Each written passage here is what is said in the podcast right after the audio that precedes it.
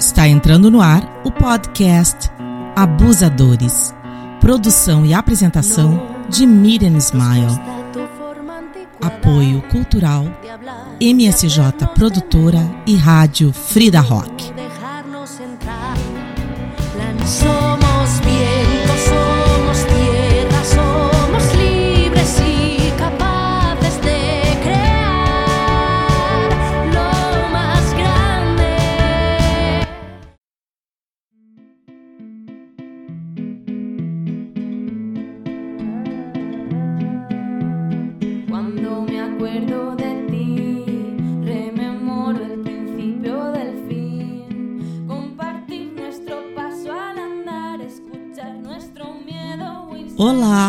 Amigas e amigos do podcast Abusadores. Vamos trazer relatos verdadeiros de pessoas oprimidas dentro de relacionamentos abusivos, seja que tipo for.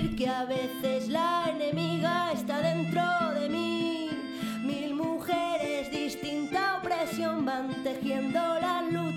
Hoje eu vou trazer um relato muito intenso, importante e longo. Por isso, nós vamos fazer esse primeiro episódio em várias etapas. Vamos fazer esse relato em vários episódios.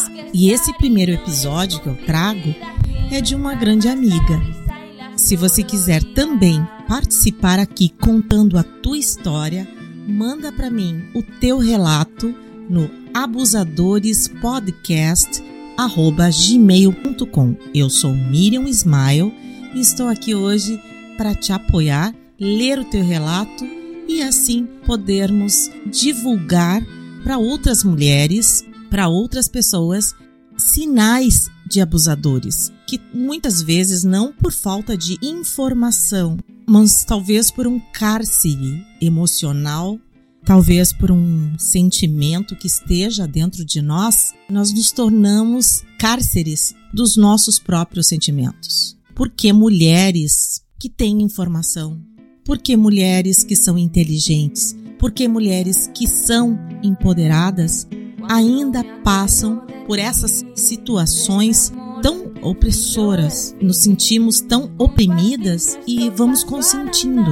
Ficamos às vezes em alguma situação por anos e anos naquele cárcere, naquele cárcere que nós mesmas criamos. E sempre colocamos a responsabilidade na outra pessoa, esquecendo que é muito importante nos informarmos, ouvirmos outras mulheres para que possamos ter atitudes. Só atitude pode mudar. Atitude pode salvar vidas. E uma coisa o mais importante é, quando você está dentro de um relacionamento, observe os sinais. Eles gritam. O teu feeling vai dizer se você está sendo oprimida ou não. O teu feeling vai gritar dizendo se você está dentro de um relacionamento abusivo. Observe esse relacionamento. Observe essa forma de se relacionar. Se nós trabalhamos diariamente a nossa evolução como pessoas, por que nós vamos nos unir a uma pessoa que só nos coloca para baixo? Então é isso, minhas amigas. É um prazer para mim poder ler esses relatos e fazer com que chegue a outras mulheres como forma de aviso. Vamos lá então ler esse primeiro relato. E para proteger a vítima, nós vamos chamá-la de Elisa.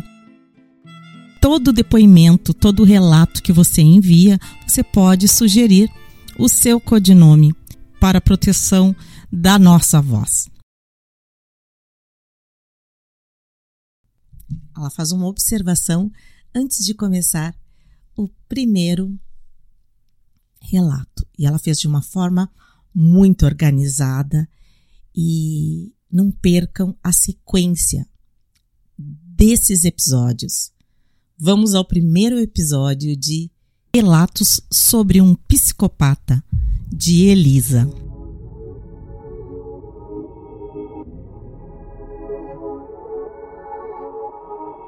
A última coisa que eu queria era reviver tudo que eu passei com meu abusador. Mas hoje, que me sinto liberta de todos os sentimentos que faziam de mim a culpada, eu sei que é muito importante contar a minha história. E se ela puder ajudar uma única mulher, que já será de grande vitória. É por isso que pretendo contar minha história, dando o máximo de detalhes, onde tive provas claras do abusador que ele era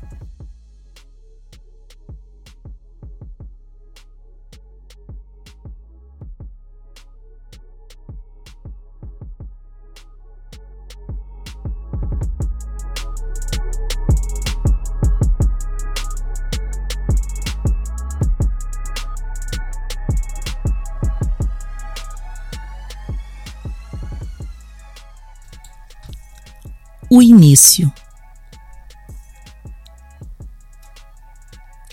Conheci meu abusador no ano de 2013. Na época eu tinha 23 anos e ele 38.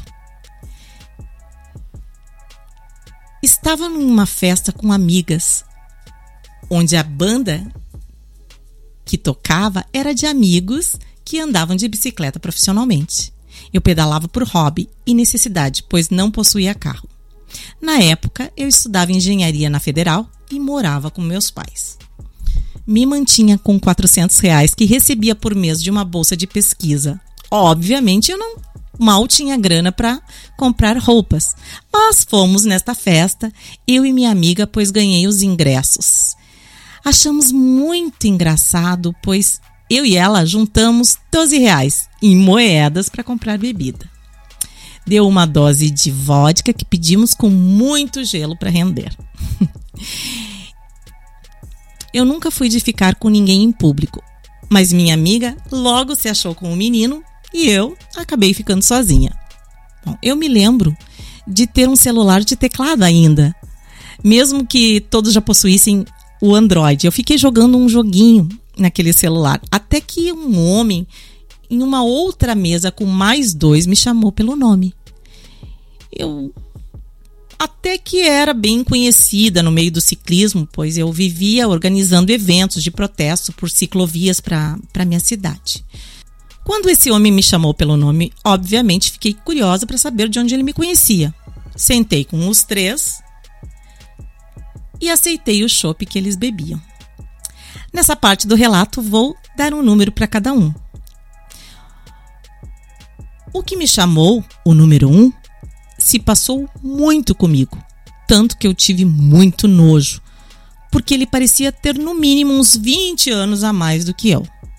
O número dois parecia ainda mais velho, porém todos com corpos atléticos, bem no estilo mesmo de ciclista. O que parecia ser mais jovem, o número 3 estava usando um boné e muito bem arrumado. Este, ele falava coisas de forma que me cativavam pela inteligência das palavras. Eu fiquei admirada ainda, muito mais, uh, quando ele, de certa forma, brigava com o seu amigo para que ele não se passasse tanto comigo. Então eu fiquei um bom tempo batendo papo com o número 3, até que enfim a minha amiga voltou pediu que fôssemos para casa. O número dois ofereceu carona. Respondi que estávamos de carro, o que não era verdade, obviamente. Todos insistiram para nos acompanhar até o carro. Não me lembro bem como, mas despistamos os três e voltamos para casa a pé. Bom, passado alguns dias, os três homens me adicionaram no Facebook. Mas o único que mantive contato foi o número 3. O menino de boné e fala inteligente. Nas conversas, me admirei pela idade dele, 38 anos. Lembro de pensar. Isso explica a inteligência, mas seu físico parecia de no máximo 30 anos. Então, eu descobri que ele havia se mudado para o Mato Grosso, estava morando com seu pai. As conversas eram todas centralizadas em mim. Como eu era linda, como eu era madura para minha idade. Atenção, mulheres. Tudo que eu grifar é alerta. Então aqui fica o alerta. Eu era madura para minha idade. As conversas eram todas centralizadas em mim. Ele queria saber tudo sobre a minha vida, como eram meus irmãos, meus pais, meus amigos, dizia que eu era um sonho da vida dele. Ele dizia que era um homem caseiro, mas faria questão que eu mantivesse a minha vida social. Enfim, me prometeu mundos e fundos se eu aceitasse namorar com ele. Bom, naquela época eu vivia em brigas constantes com os meus pais, pois os dois não se olhavam na cara, não tinham um bom relacionamento e o que deveriam falar um para o outro falavam para mim. E eu, fazendo faculdade com uma renda de 400 reais, não conseguia ver uma saída daquele momento, uma saída para mim. Estava teoricamente carente. Me sentia tão coadjuvante que o que eu mais queria era ser a personagem principal para alguém. Imatura demais para saber que eu deveria ser o meu próprio personagem. Quando esse homem me deu tanta atenção que nunca em minha vida eu recebi, foi como açúcar na água. Então, ele se mudou novamente para minha cidade. Veio morar com a sua mãe e começamos a namorar. Ele sempre muito carinhoso.